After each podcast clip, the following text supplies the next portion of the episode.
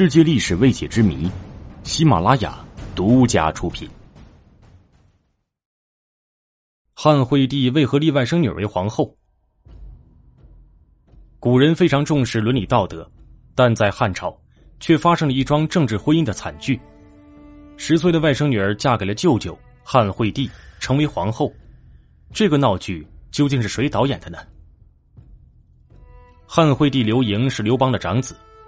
其亲妹妹鲁延公主嫁给赵王张敖后，生有一女张嫣。张嫣本是刘盈的嫡亲外甥女儿，但在刚满十岁时便被选入宫中做了皇后。这桩荒唐的婚事其实是由皇太后吕雉一手操办，强加于汉惠帝和张嫣身上的。她美其名曰亲上加亲，实际上是便于自己控制大权。一开始，汉惠帝说什么也不同意。吕后说：“张嫣是你的外甥女儿，血统高贵，无人能与之相比，而且容貌品德超绝古今。而舅舅娶外甥女儿，不在五伦之列。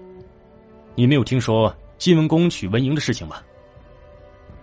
因为那年张嫣刚十岁，太后害怕人们议论，便让她自称十二岁。无论问名、祭告祖庙、诸礼，都这样说。”年满二十岁的汉惠帝刘盈娶十岁的张嫣，抛开伦理不说，年龄的巨大差异也让汉惠帝难以忍受。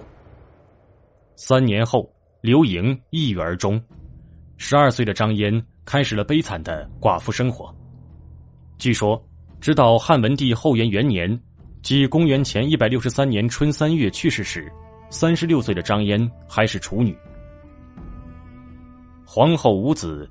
吕后便让她假装怀孕，然后将一位美人的儿子作为皇后之子，并把美人杀掉。